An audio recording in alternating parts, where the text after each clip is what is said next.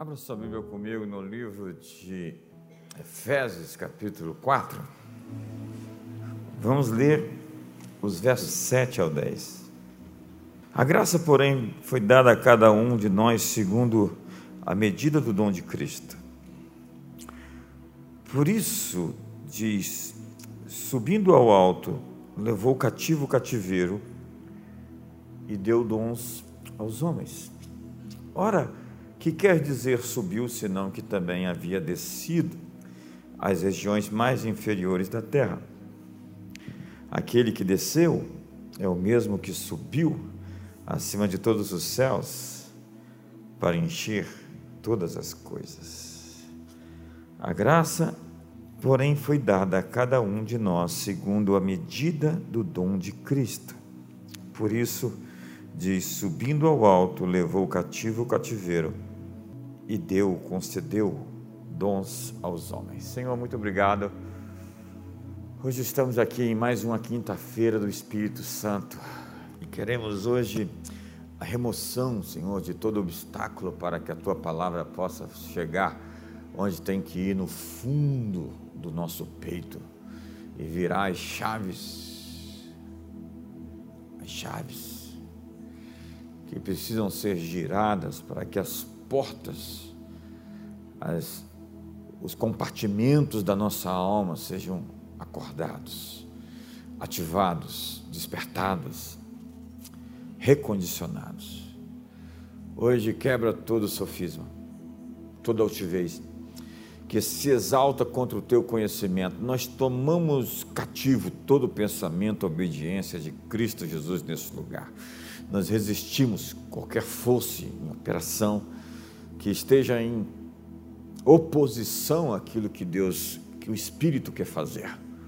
Nós liberamos hoje a verdade de Deus, nós liberamos hoje a palavra de Deus, nós liberamos hoje o ministério do Espírito Santo para convencer, elucidar, esclarecer, para ativar cada célula mortal do nosso corpo, vivificar a nossa alma, o nosso espírito e transformar-nos de dentro para fora.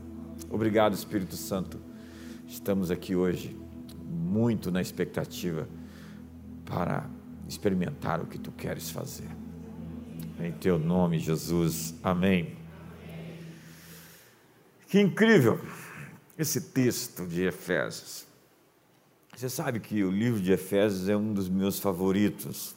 É a carta das regiões celestiais, da batalha espiritual, você vai ver por vezes a figura das regiões celestiais aparecendo lá no capítulo 1, no capítulo 2, no capítulo 3, no capítulo 4, no capítulo 6. É incrível como é um jogo de xadrez cósmico em que Deus está se movendo, nos abençoando com toda sorte de bênção espiritual nos lugares celestes e depois diz que ele subiu às maiores alturas, né? e ele se tornou aquilo que nos foi prometido, a fim de que nós tenhamos os olhos dos nossos corações abertos para saber a esperança do nosso chamado, a riqueza da glória da nossa herança, a suprema grandeza do seu poder, que ele usou ao ressuscitar Jesus dentre os mortos, e para isso deu à igreja, que é a plenitude daquele que enche tudo em todos. E vamos em Efésios, sabendo que estamos assentados nas regiões celestiais em Cristo Jesus e que Ele expôs a sua sabedoria aos principados e potestades nas regiões celestiais mediante a igreja. Não antes de centralizar, convergir, orbitar todas as coisas em torno de Cristo. E a, nossas, a nossa guerra não é contra carne e sangue, sim contra os principados e potestades, contra as forças espirituais do mal nas regiões celestiais celestes. Portanto, tomai-vos toda a armadura de Deus. Mas o texto que eu acabei de ler, que é incrivelmente inspirador, fala sobre o dom que é oferecido pela graça, segundo a medida de Cristo, para nós, porque ele desceu às regiões mais inferiores da terra, subiu às maiores alturas e deu dons aos homens. Dons aos homens. Diga para o seu irmão: Jesus deu dons a você. Você já os descobriu, hein? Você já os encontrou? dádivas, são presentes. Um dom é um presente, é uma dádiva. É, antes de tudo, uma ação da graça, da graça, da graça. Porque toda boa dádiva e todo dom perfeito procede do Pai das luzes, onde não há sombra nem variação de mudança. Porque Jesus foi descrito como cheio de graça e de verdade. Porque o Espírito Santo é o próprio favor em pessoa. Graça é charis, de charismatas. Quando falamos sobre dons espirituais, nós estamos falando de charismatas. São como anjos designados para cura. Existem anjos que se movimentam para fazer essa operação acontecer, abrindo portas, fechando portas, liberando o que estava retido. Lembra da guerra espiritual que Daniel provocou e os anjos foram liberados por conta da sua intercessão? A Bíblia diz que pelo ministério dos anjos as escrituras foram entregues, sonhos são entregues pelo ministério dos anjos. Eles estão em cooperação com o Espírito Santo e são conservos daqueles que hão de herdar a salvação. Eles trazem alegria e restauração. E charismatas são dons especiais que as pessoas podem acessar. Ele deu dons aos homens. Você já ouviu falar da expressão favor extremo. Houve vezes que a graça sobrou, sobrou na minha vida. Foi quando eu vi que eu tinha mais do que precisava. Foi quando eu vi que Deus me tratou com bondade, além do meu merecimento. Esse ano ainda vai sobrar graça na sua vida. Põe a mão no ombro do seu irmão e diga: Esse ano vai sobrar graça na sua vida.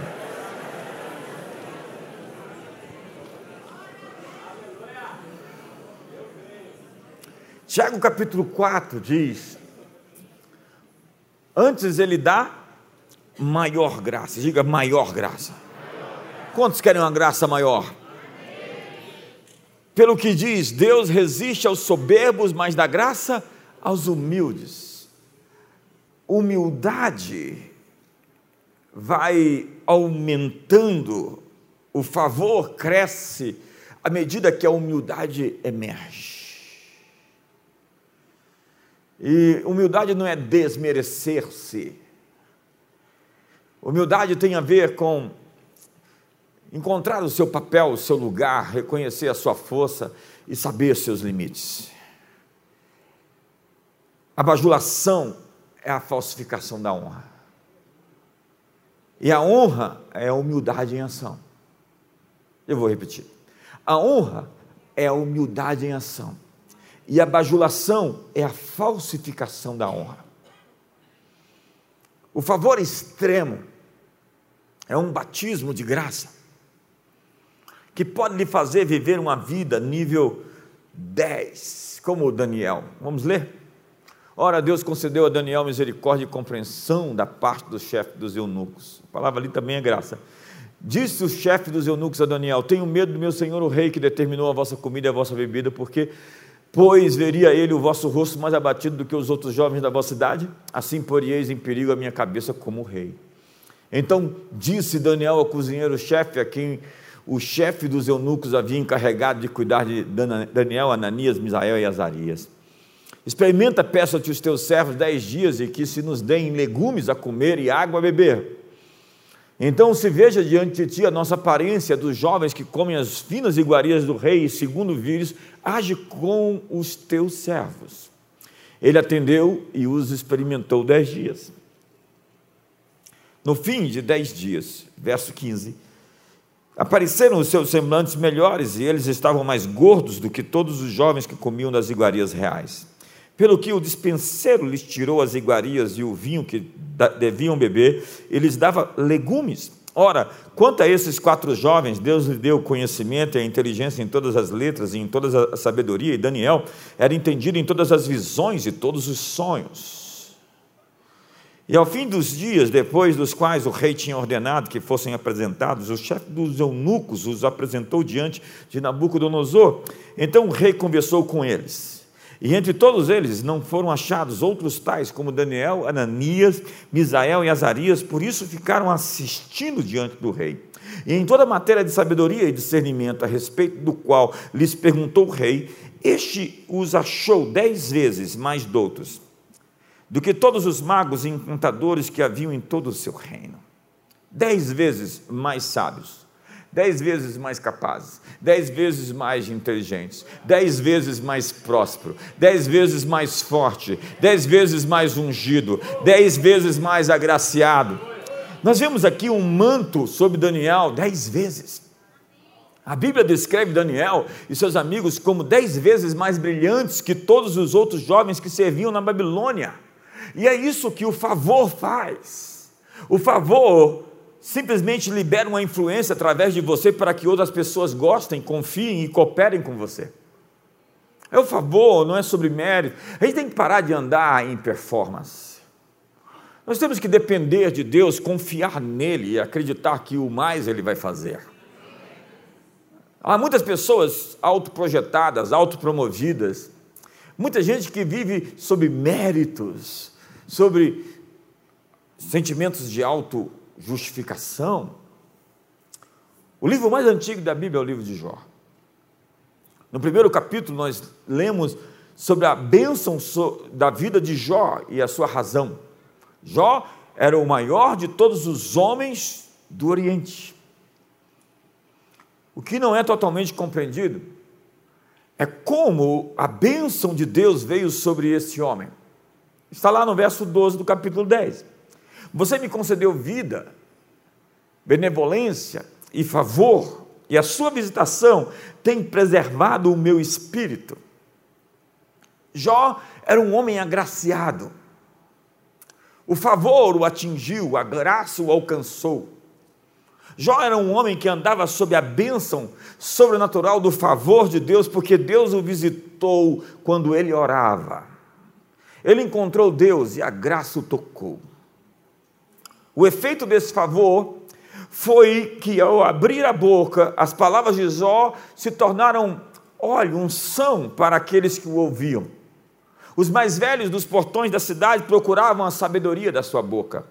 Ele tinha o um poder de persuadir. Mas a força do favor não atrai somente as bênçãos de Deus trouxe também a inveja de Satanás. E você conhece a história. Mas quando Jó saiu das suas crises, Deus lhe deu graça em uma porção dobrada. Põe a mão no ombro do seu irmão e diga: graça em porção dobrada. Diga para ele: no final da sua luta, Deus te dará no mínimo o dobro do que você tinha.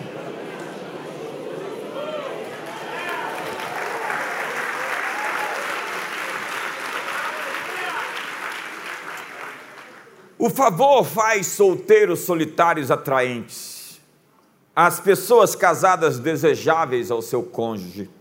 Os empregados recebem reconhecimento, os empregadores ganham influência, os empresários atraem contatos.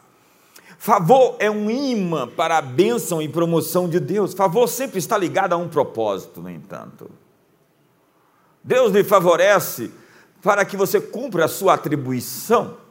Se você falha em sua atribuição, o favor é transferido para a pessoa que Deus levanta para fazer aquilo que você devia fazer. Essa é a história de Davi e Saul. De repente o favor deixa Saul e encontra outra pessoa. Lá no capítulo 16 de 1 Samuel diz que Deus estava procurando um homem que lhe agradasse. Porque Saul já não mais o agradava ele deixou a sua atribuição, o seu chamado. Sobre Judas, diz a Bíblia: amou a maldição, ela o apanhe, tome outro o seu ofício. O favor saiu de Judas, ele esteve entre aqueles que expulsou demônios, eles expulsaram espíritos malignos, eles curaram enfermos, e ninguém reclamou que Judas não pôde fazer os milagres que Jesus ordenava. Ele estava no meio dos discípulos, O favor serve a um chamado. Os dons de Deus, eles são irrevogáveis, diz Romanos capítulo 11. Mas a graça pode migrar de alguém para outra pessoa. Davi, apesar do seu pecado, manteve seu coração reto e permaneceu firme à tarefa. O favor opera em sua vida para executar o que você foi chamado para fazer. E alguns se perdem no meio do sucesso. Alguns se perdem no meio das bênçãos, alguns se afogam no mar das vitórias. O favor faz as coisas começarem a dar certo. Propósitos divinos abundam. As pessoas vêm a você e se juntam à sua causa. Favor é charis. Descreve uma atração de Deus para você e a liberação de uma influência que inclina outras pessoas para apoiar a sua missão. Veja Maria. Deus estava atraído por ela por causa do desejo do seu coração para ele. Ela era uma mulher piedosa. E no meio daquele mar de adolescentes em Israel, havia uma mulher diferente que ansiava pelo coração de Deus. Então Deus veio visitá-la. E quando isso aconteceu, quando isso acontece, nós nunca ficamos iguais éramos antes. Quando Deus vem, Ele deixa você diferente de antes de vir. No caso de Maria, ela ficou grávida. Descerá sobre ti o Espírito Santo, o poder do Altíssimo te alcançará e o ente que há de nascer será o Salvador do mundo. Quando Deus vem visitá-lo, Ele lhe dá uma visão, Ele lhe dá uma missão, Ele lhe dá um propósito. Há pessoas que acreditam que foram tocadas por Deus, e eu acredito que Deus pode tocar, mas existem pessoas que só são tocadas no nível das suas emoções. Nós precisamos de uma mudança no eixo. Nós precisamos de um toque profundo. Nós precisamos de um arrependimento que nos leve a nunca mais fazer aquilo que fizemos antes. Nós não precisamos de remorso, se sentir culpado porque sabemos que estamos fazendo coisas erradas. Esaú, diz a Bíblia, perece hoje no inferno. E poucas pessoas a Bíblia diz que foi para o inferno. Mas Esaú foi. Porque ele com lágrimas buscou o arrependimento, mas não conseguiu se arrepender. Lágrimas não querem dizer muito. É como nós nos levantamos e seguimos a vida. São as escolhas e decisões que nós tomamos que vão definir de fato se a chave virou dentro de nós.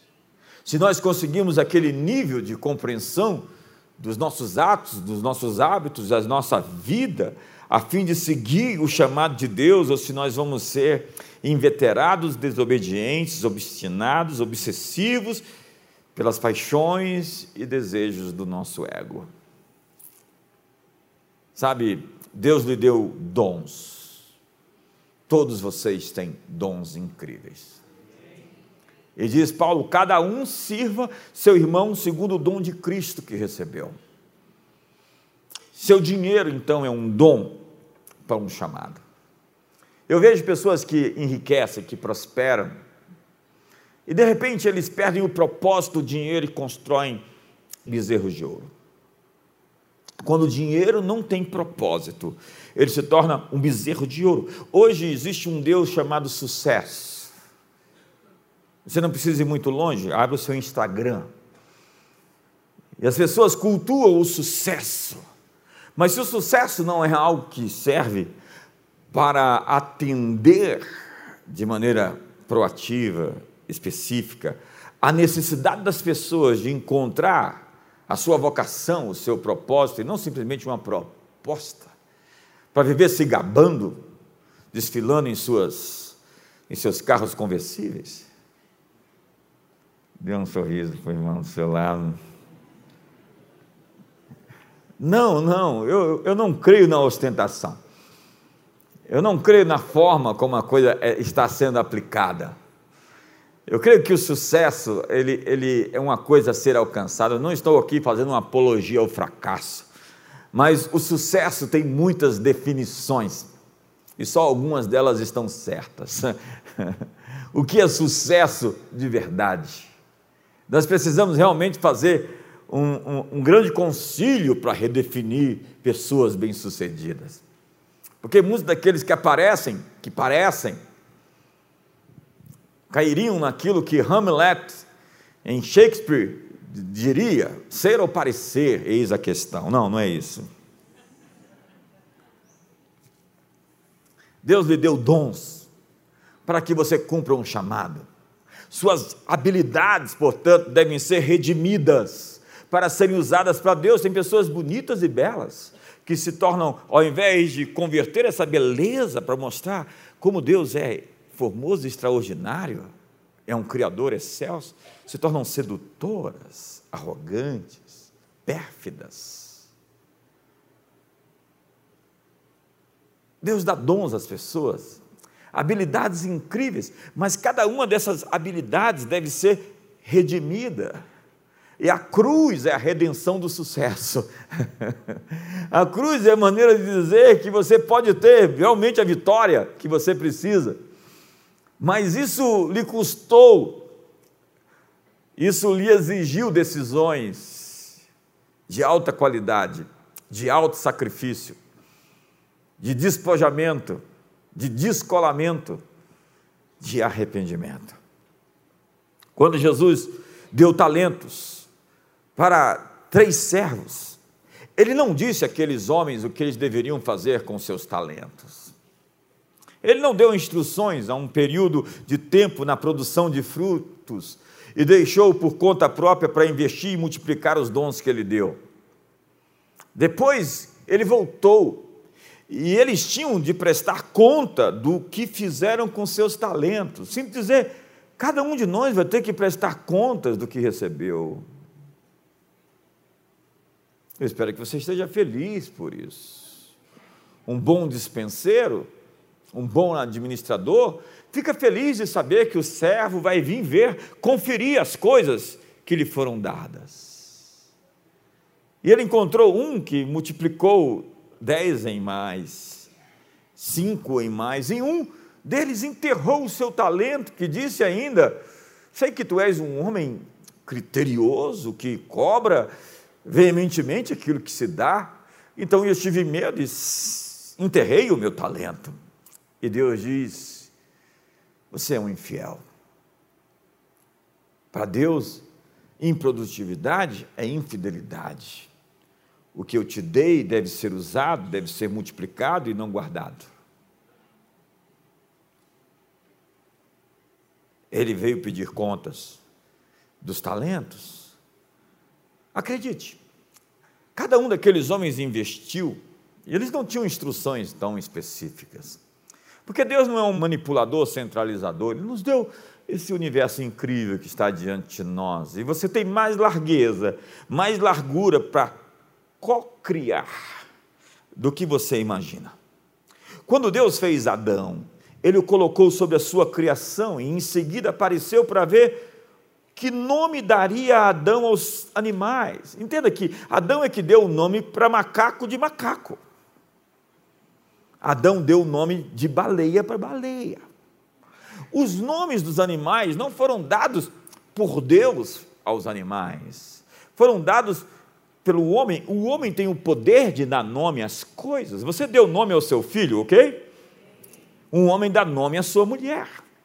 A Disse é Disse Carvalho. Ela carrega o nome. E se você tem um namorado que não quer dar o seu nome para você, por favor, se livre dele rapidamente.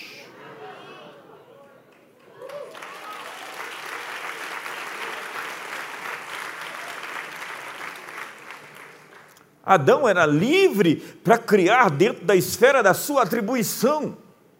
Quando nós recebemos mais maturidade, quando nós provamos a obediência, quando nós provamos a lealdade, nós temos de Deus uma maior expansão para trabalhar. Deus confia em nós. Quando nós resistimos à tentação, quando nós provamos ser leais em pouco, Ele nos põe sobre mais e mais e mais. Fostes fiel no pouco, sobre o muito te colocarei. Nós estamos fazendo 20 anos de Comunidade das Nações no próximo mês. Vamos fazer uma grande festa no dia 26. E nós estamos num momento de maturidade, de expandir, de dar às pessoas um campo maior de operação. Nós já estamos fazendo isso há algum tempo. Deus deu a Adão essa capacidade, esse, essa liberdade para criar dentro da sua esfera. E você também tem um design que é perfeito para o seu propósito. Por exemplo, uma ave voa, os peixes podem nadar, felinos podem correr. E você, o que pode fazer? Você veio a esse mundo embalado com dons, com talentos, aptidões, habilidades necessárias para cumprir o seu propósito de vida. Você tem algo dentro de você que ainda não sabe. Quando o Espírito Santo te visita e ele sai, ele, você não é só visitado, você é habitado por ele.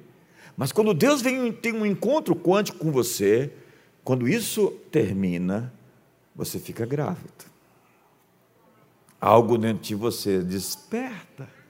Sonhos dentro de você acordam coisas que você não sabia que existiam começam a ser percebidas. É preciso então desbloquear a vida que você foi criado para viver, ativar sua vocação para influenciar a cultura em torno de você, reconhecer as mentalidades que o estão prendendo aonde você está, abraçar sua paixão e viver os seus valores para honrar a Deus na Bíblia, os filhos profetizam. Os jovens têm visões e os velhos sonham. Entendam? Que filhos profetizam, eles têm autorização para profetizar. Ninguém que não tenha genealogia tem autorização para profetizar no nosso meio.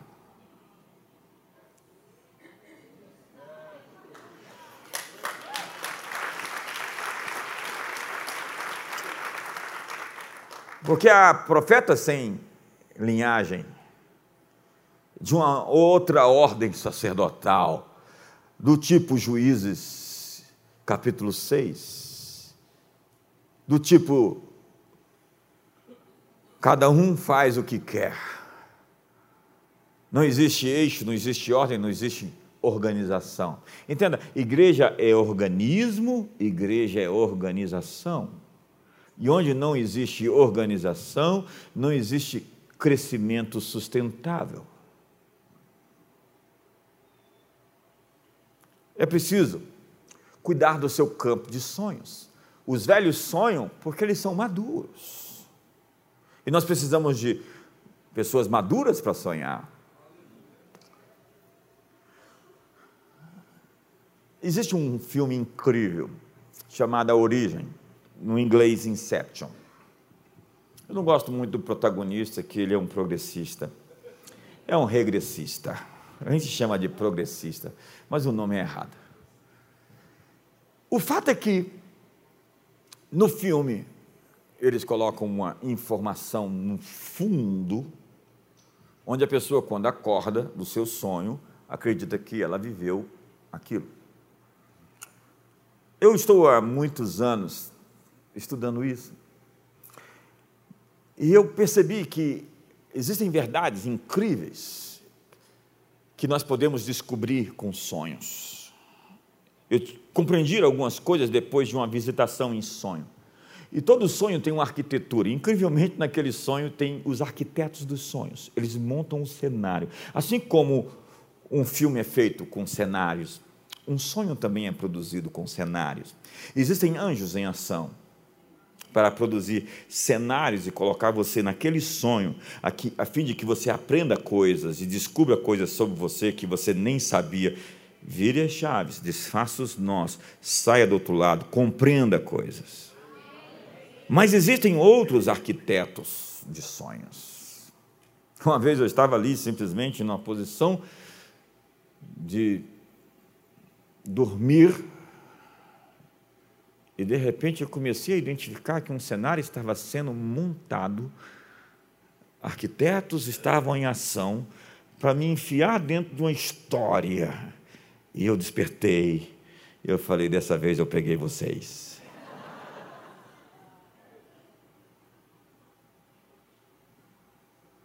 Cada sonho é uma produção.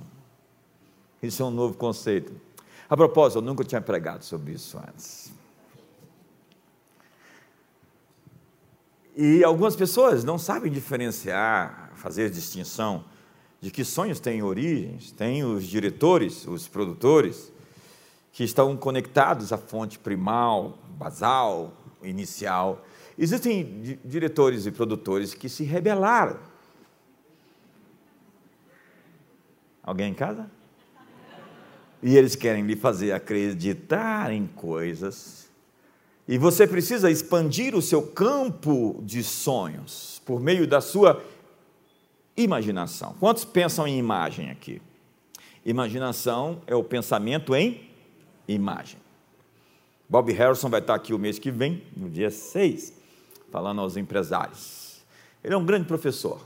Deus me deu a oportunidade de estar na mesa com os meus professores. Isso é uma grande bênção quando você honra alguém, algo, aquela unção vem beneficiar a sua vida. E você pode ter a oportunidade de ter essas pessoas na sua mesa.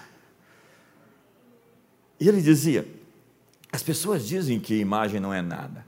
Ele diz: você pensa 4 mil frames, imagens por segundo. Diga isso a quem vai se casar. Que imagem não é nada. É por isso que você é um solteiro, rapaz. Obviamente que precisamos de uma embalagem para o nosso conteúdo, porque há muitas pessoas sem conteúdo que têm uma boa embalagem. Sinto dizer que isso é estelionato. É quando nós vendemos um rótulo, mas o que está lá dentro não preenche aquelas descrições que estão ali. Nós precisamos de uma melhor publicidade. É verdade. Nós precisamos de uma melhor imagem. Nós precisamos criar ambientes e atmosferas que inspiram as pessoas. O pessoal diz: o café do Starbucks é péssimo, mas o ambiente gera uma experiência. Eu não sei se eu concordo que o café é péssimo, mas ele não é melhor do que o nosso café. Quantos estão comigo aqui? Publicidade. Rapaz, você precisa melhorar sua publicidade para ganhar aquela garota. Senão, ela vai casar com outro. A propósito, os pastores estão muito afim de casá-la com outro já. A gente não tem problema aqui de casar as pessoas. Quantos querem casar rapidinho aí? Não, não casa rápido, não, é encrenca. Entenda, Jesus disse: se você disser a esse monte, lergue-te, lança-te ao mar e não duvidar no seu coração e crê no que se diz, assim se fará. Jesus não está falando de montes. Jesus está falando de o pensamento na imagem. Veja o que Deus diz para Abraão: olha para as estrelas, imagina, assim será a sua descendência. Pega a areia, ei, ei, Imagina, a sua descendência será como a areia do mar. Ei, Josué, olhe para os seus pés, porque todo lugar que você pisar a planta do seu pé, você vai ter por sua herança. Isso nós pensamos por associação. E nós vemos algum objeto, alguma coisa, nós sempre lembramos de algo. E nós precisamos colocar nas nossas associações o poder da cruz que redime as histórias ruins que atraem as más frequências. A propósito, a frequência onde você se move vai atrair as coisas presentes naquele ambiente fre, é, frequencional. É aquilo ali que vai trafegar que vai alcançar você na medida em que você anda naquele comprimento de onda. Se você eleva a sua frequência, você vai encontrar outro tipo de elemento que vai se encontrar, vai colidir com a sua vida. E você sabe, sob frequência, quando você encontra um murmurador. Você sabe que aquela pessoa está atraindo para si e criando uma atmosfera, porque quem diz isso é o autor é Hebreus. Não haja em vós nenhuma raiz de amargura que brotando vos perturbe e contamine os demais. Esse amargurado, ressentido, ele cria uma atmosfera em seu redor e depois reclama de que ninguém quer estar perto dele, porque ele está sozinho, porque ninguém aguenta, ninguém suporta ficar tanto tempo perto de alguém que vive reclamando.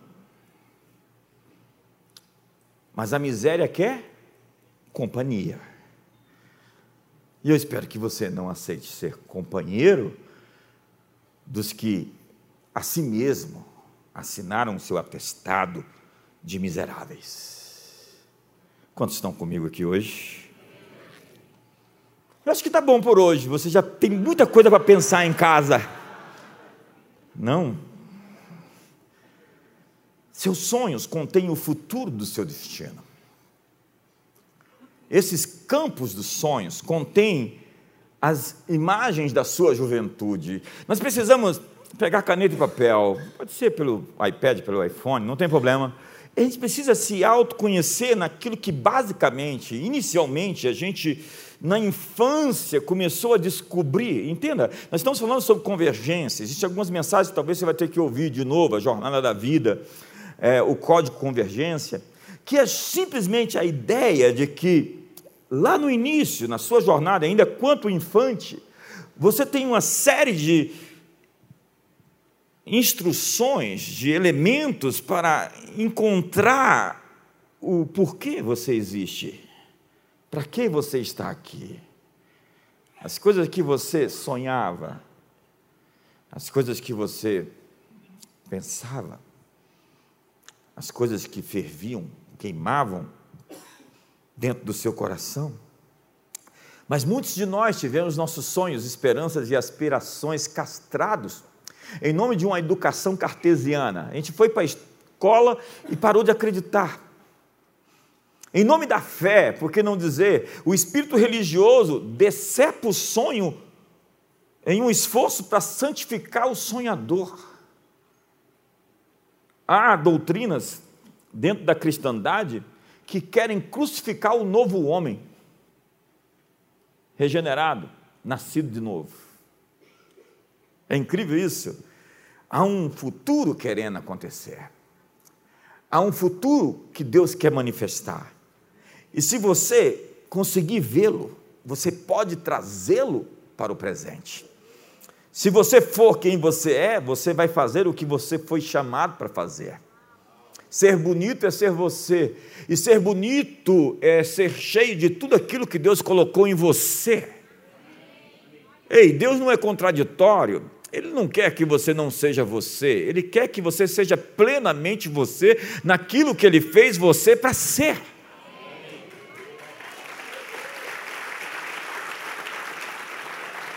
Então, quem eu sou é mais importante do que aquilo que eu faço.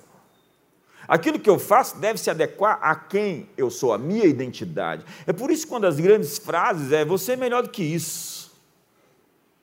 Ei, ei, você é melhor do que isso.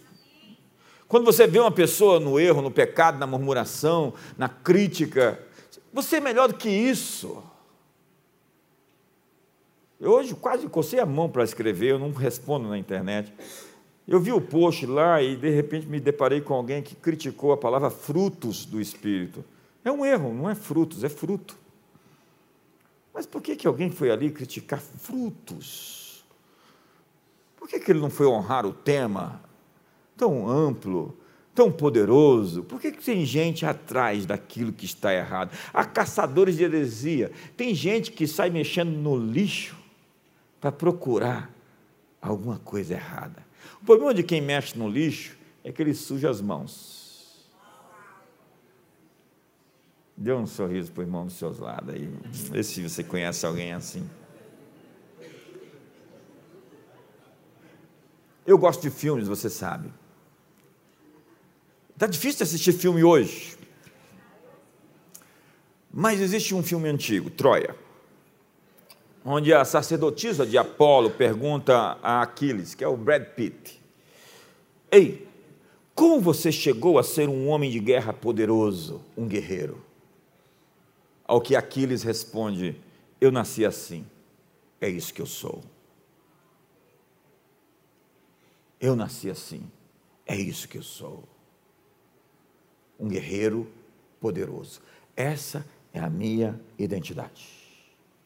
Quando você encontra a sua identidade, não a sua deformidade, porque tem gente que pega algum, alguma anomalia, algum desacerto na alma, e transforma isso no que é. Eu, que, que você é? Eu sou, um, eu tenho um transtorno obsessivo, toque.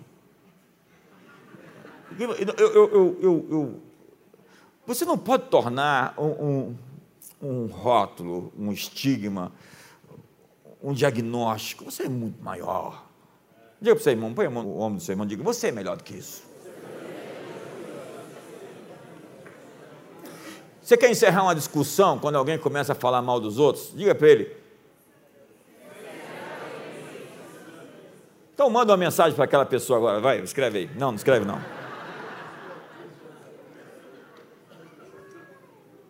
Eu nasci assim. É isso que eu sou. A autenticidade tem poder quando você encontra a sua autoridade. Mas existe um caminho, porque existem pessoas com poder, mas sem autoridade. Como é isso? Autoridade é diferente de poder. Você, por exemplo,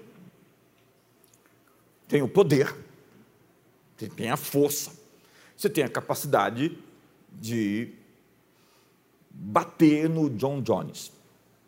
Não, não tem. Não tem.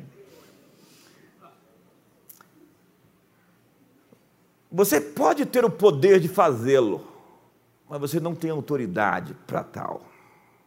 Poder é diferente de autoridade. Você tem o poder de pegar uma espingarda e sair atirando. Você tem o poder. Mas você não tem autoridade para fazê-lo um policial, dentro da sua função, pode andar armado e fazer uso da arma para defender a população. Ele tem poder e tem autoridade. Então, há muitas pessoas que têm poder, mas que não têm autoridade. Jesus disse: Toda autoridade me foi dada nos céus e na terra. Jesus tem poder, Jesus tem autoridade. Ele tem poder para curar você essa noite. E ele tem autoridade para fazê-lo hoje. Ele tem poder para libertar você. E ele tem autoridade para fazê-lo hoje.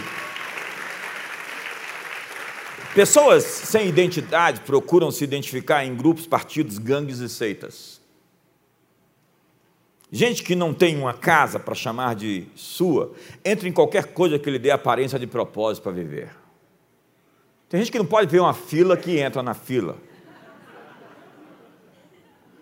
Para onde vai dar isso aqui? Não, não sei, eu estou aqui. Tem muita gente aqui, eu quero estar junto. Tem gente que acha sua identidade em títulos, em hobbies, em diplomas, em siglas. Há quem precise ser o chefe. Ei, você não precisa ser o número um. Fique ao lado de outro e mantenha os braços levantados. Deus não chamou José. Hoje, essa mensagem que está sendo dita por aí, por esses é, desenvolvedores de pessoas, por vezes está manchada, porque na visão deles todo mundo tem que ser chefe. Dá um sorriso para o irmão do seu lado. Você sabe que eu estou aqui freando, né?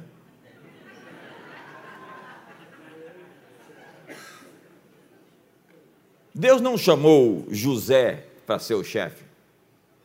Ele era o segundo. Daniel era o segundo. Esther. O que dizer de Caleb? Mas eles tinham um indispensável apoio a quem estava fazendo. O seu lugar pode estar ao lado de uma equipe que vai coletivamente ir para o topo. Agora, se você insiste em ser um ato solo, sinto dizer que você está perdendo a sua vocação. Junte-se a algo maior que você. Entenda, você não é seus sentimentos, você não é o seu passado, o seu homem interior não tem a idade do seu homem exterior. Você parece muito mais novo do que você é.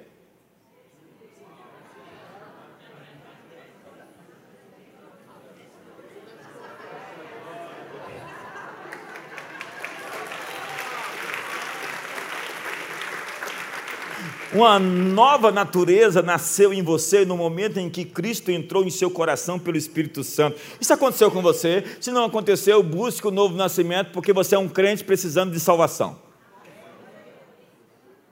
Eu vejo algumas pessoas tortas dentro da igreja, aprontando, fazendo, acontecendo. Eu falo, esse sujeito não pode ter nascido de novo, nunca. Ele não teve uma experiência entranhada profunda, de eixo, que muda o rumo da história. É isso que faz quando a gente nasce de novo. João afirma: vocês são nascidos de Deus, não vivem na prática do pecado, Deus está no meio de vocês e o maligno não vos toca. Deus vos guarda e o maligno não vos toca. João ousa dizer que quem nasceu de novo não pode viver na prática do erro. Se pecar, tem advogado junto ao céu, Jesus Cristo é o justo. O justo. Isso não é licença para pecar, mas isso é redenção para quem erra e não continua no erro. Quantos estão comigo aqui?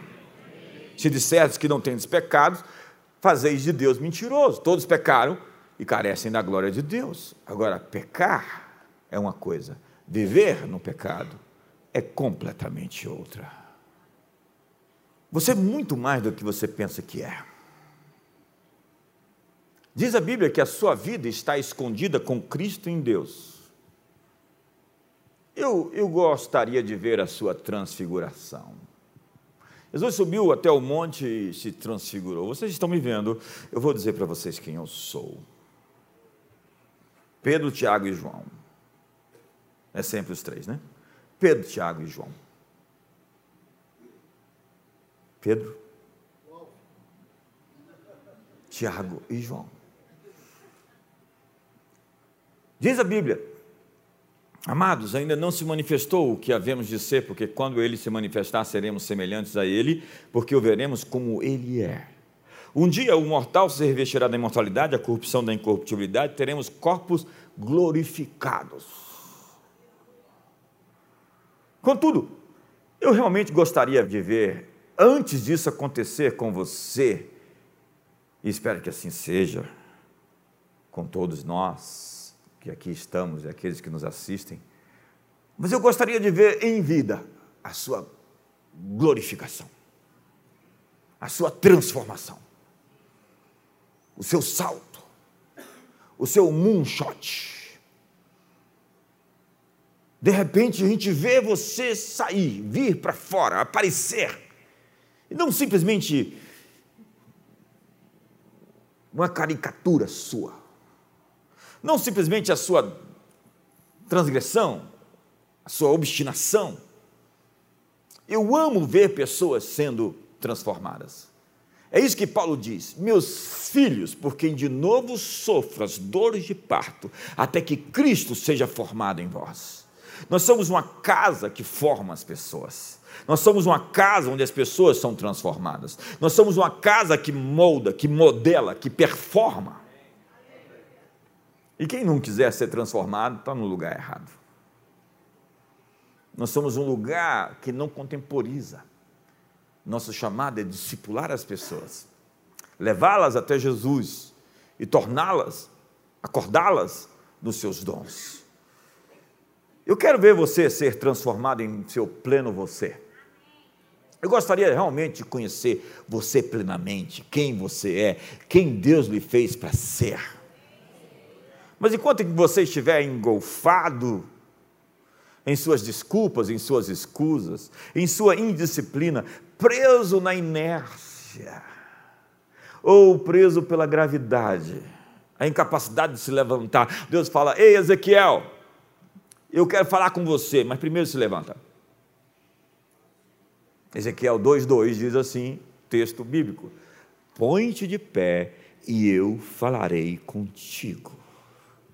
Deus está dizendo: eu, quero, eu tenho uma mensagem para te dar mas você não pode ficar prostrado. Eu não vou falar com você enquanto você não se levantar. Ei, eu não vou falar com você enquanto você não se posicionar. Eu não vou falar com você enquanto você não subir a torre de vigia. Eu não vou falar com você enquanto você não vencer essas coisas mais primitivas que você ainda está caindo nelas.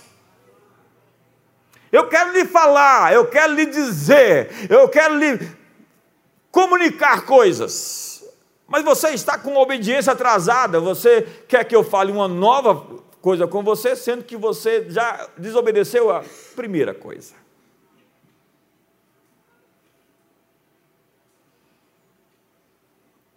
Dá um silêncio aqui hoje. Então diz o texto que nós seremos transformados quando vermos quem Ele é. Ao olhar para Jesus, todos nós seremos transfigurados. O princípio é: você só precisa vê-lo para ser como ele. Você só precisa receber suas palavras para ativar o que existe dentro de você. Eu vejo você com milhares de botões assim. E dentro desse ambiente, dessa atmosfera da presença de Deus, coisas dentro de você começam a acordar, latejar. Dentro de você, coisas começam a sacudir Existe tanto dentro de você.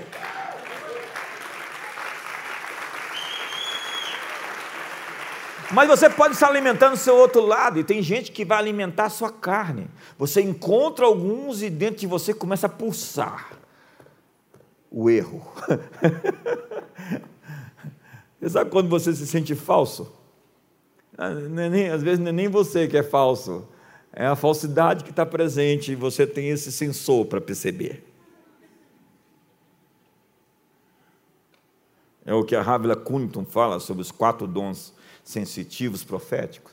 Ouvir, tem gente que ouve, tem gente que vê, tem gente que sente e tem gente que sabe. Como eu sei dessa informação? Eu sei, porque eu sei. É verdade, eu sei. Chama-se isso palavra de conhecimento. Está lá, eu estou falando hoje sobre dons. Ele deu dons aos homens. Às vezes você ouve, eu vejo e eu sinto.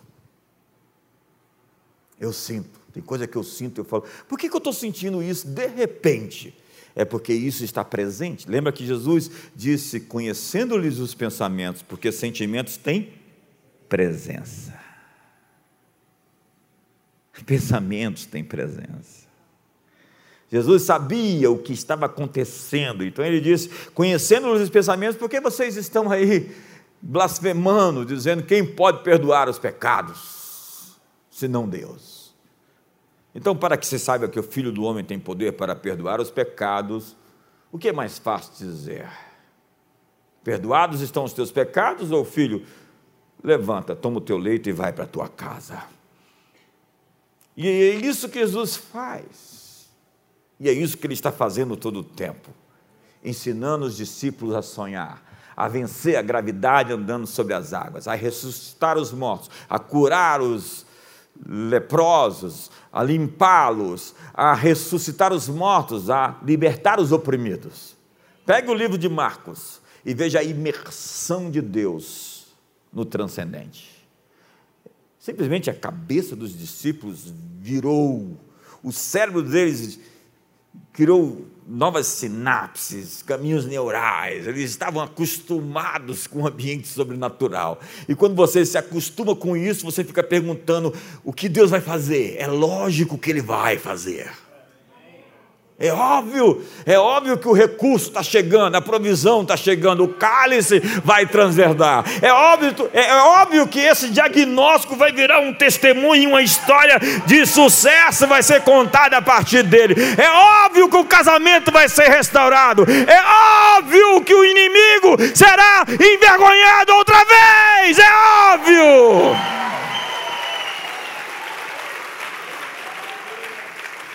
Bill Johnson diz que a mente renovada tem o sobrenatural como lógico, comum.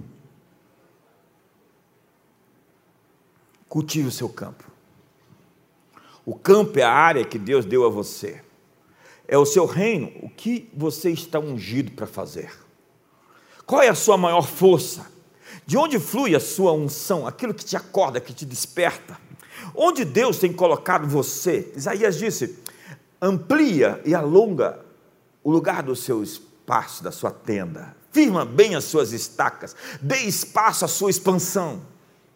Empurra seu irmão e fala: Você está em expansão. Não, você não, você tem que obedecer. Eu falei para empurrar. Fala assim: Você está em expansão.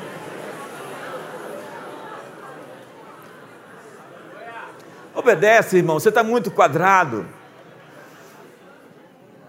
Você está ativando seu irmão, você está dando um sacode nele, você está liberando ele para o seu destino, você está no seu ponto de avanço, no seu ponto de inflexão, no seu ponto para mais, você está no seu ponto de crescimento, de desenvolvimento. Me ajuda aí, faz alguma coisa, gente. Elias tinha chuva dentro dele. Elias carregava chuva dentro dele. Então ele deu origem à chuva, porque a chuva já estava dentro dele. Ei, o que está dentro de você? Elias trouxe a chuva, porque a chuva está dentro dele.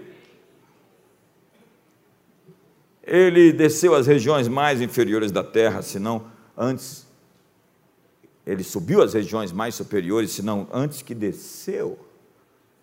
Levou o cativo o cativeiro e deu dons aos homens.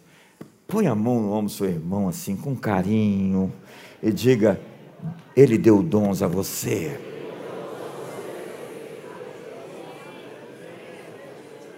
Descubra os seus dons, acorde os seus dons, desperta o dom de Deus que é em ti pela imposição das minhas mãos.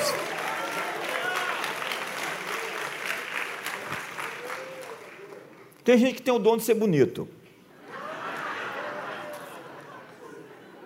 A chuva é liberada quando você opera no campo que você foi chamado. Sabe, você chega num lugar e as coisas te ativam. Lucas disse, capítulo 17, verso 21, Jesus diz: O reino de Deus está no meio de vocês. Como o reino de Deus já chegou e está no meio de vocês. E se o reino está em você, a presença, a autoridade, a dinâmica do reino se manifesta em torno de você. É por isso que você é termostático. Você não deveria se acomodar à temperatura, se conformar ao que existe. Você está aqui para moldar, modelar, performar. Performar é dar forma. Mas algumas pessoas não querem ser transformadas. Nem Jesus foi capaz de fazê-lo, porque eles amaram mais as suas más obras, ainda que Deus tivesse enviado seu filho eles amaram seus pecados. No momento em que você então surge na geografia da região em que você está para dominar, as coisas começam a se materializar. Mas Deus nos leva à plenitude disso. Quando nós somos parecidos, nos tornamos coparticipantes da sua natureza. É isso que 2 Pedro, capítulo, só tem um capítulo, verso 4 diz, coloque aí no verso 4 do, do, do, de 2 Pedro, verso 4, pelas quais nos têm sido doadas as suas preciosas e muito grandes promessas, para que por elas vos torneis coparticipantes da natureza divina, livrando-vos da corrupção e das paixões que há no mundo. Uau!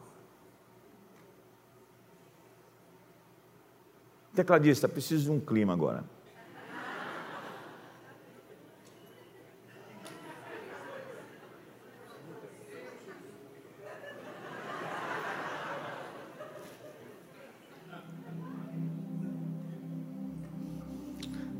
Clima de manifestação da natureza divina.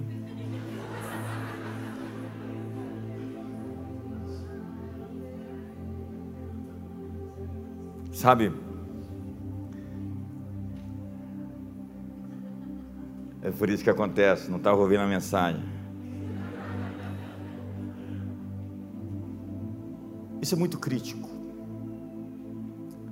Quem nós representamos, quem apresentamos com a nossa vida? As pessoas deveriam conhecer a Deus pela forma como vivemos. Nossa vida deveria ser o evangelho que as pessoas leem. Nossas histórias. Diz Gálatas capítulo 5. Som de fruto do Espírito agora.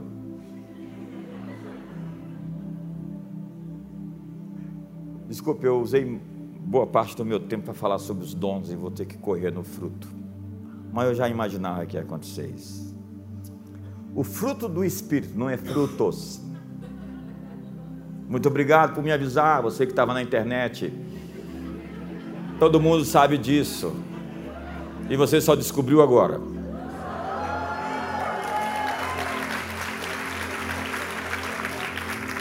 O que, que é o fruto? Um, um, um uma macieira produz o quê?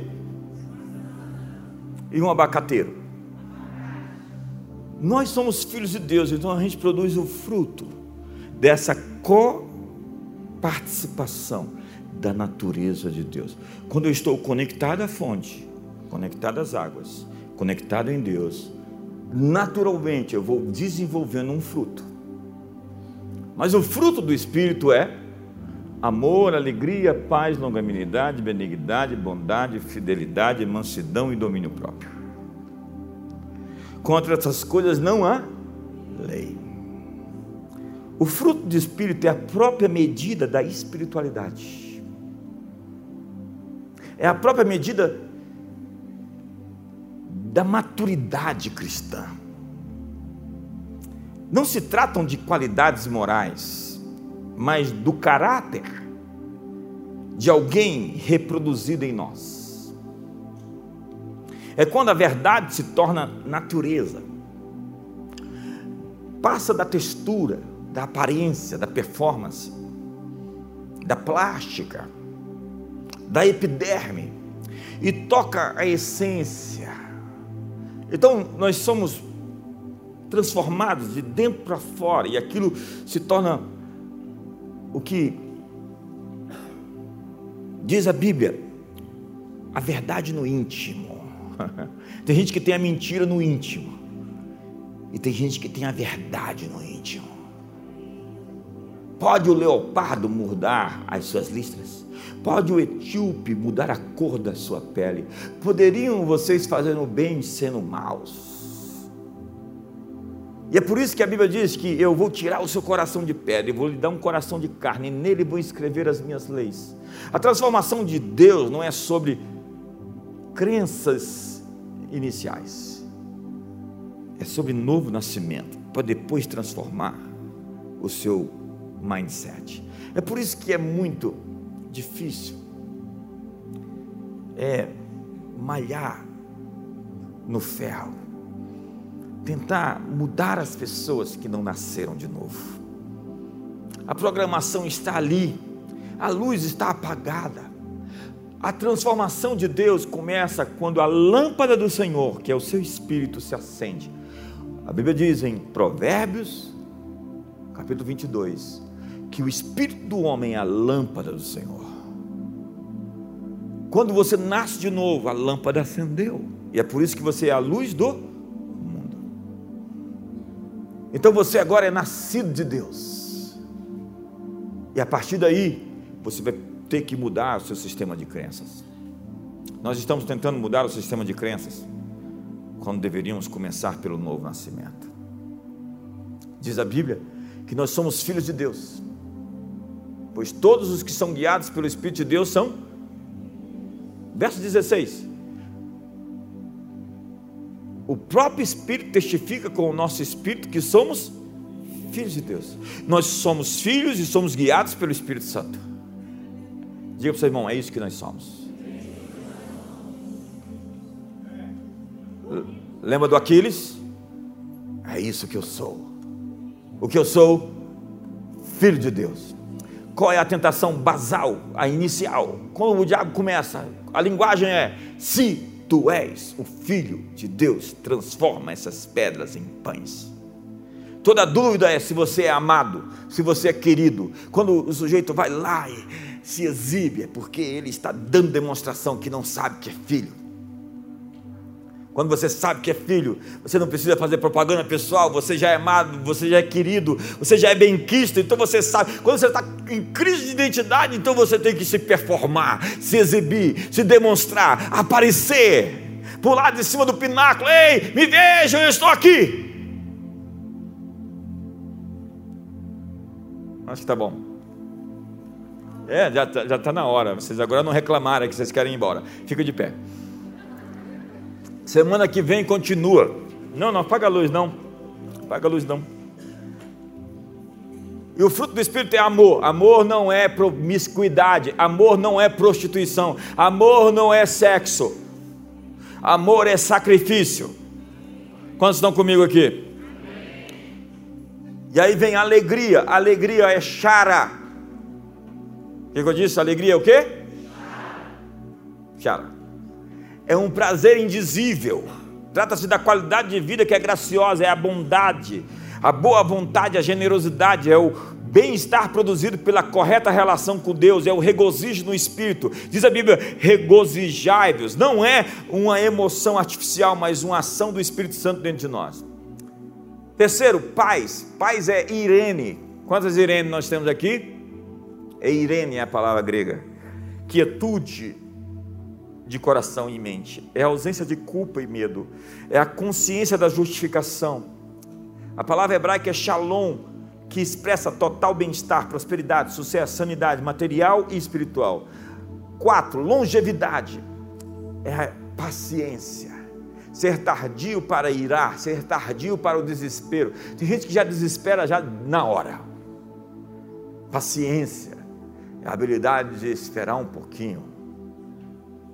Porque é lógico que Deus vai. É lógico, é óbvio.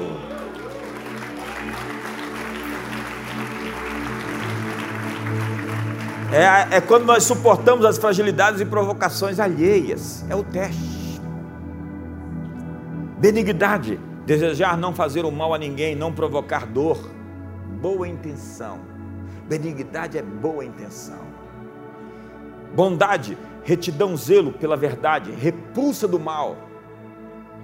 O bem odeia o que é mal. O temor do Senhor é apartar-se do mal. Você vê o mal, você não contemporiza, você o rejeita.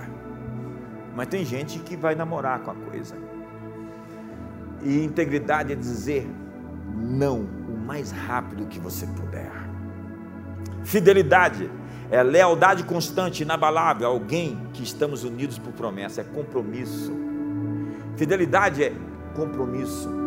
Mansidão, moderação, descreve alguém que pode irar-se com equidade, mas que também se submete quando for necessário. Domínio próprio temperança, controle ou domínio sobre nossos próprios desejos e paixões. Meu amigo Cote, que vai estar aqui no sábado falando para os líderes, diz: quem não tem domínio próprio tem demônio próprio. Abraço a pessoa do seu lado. Eu vou precisar de 10 minutos para terminar. E os que são de Cristo Jesus crucificaram a carne com as suas paixões e concupiscências se vivemos no Espírito, andamos também no Espírito. Não nos deixemos possuir de vanglória, provocando uns aos outros, tendo inveja uns dos outros. Abraça o irmão do seu lado aí, obedece, vai, vai ser bom abraçá-lo. Eu não gosto desse negócio de abraçar os outros.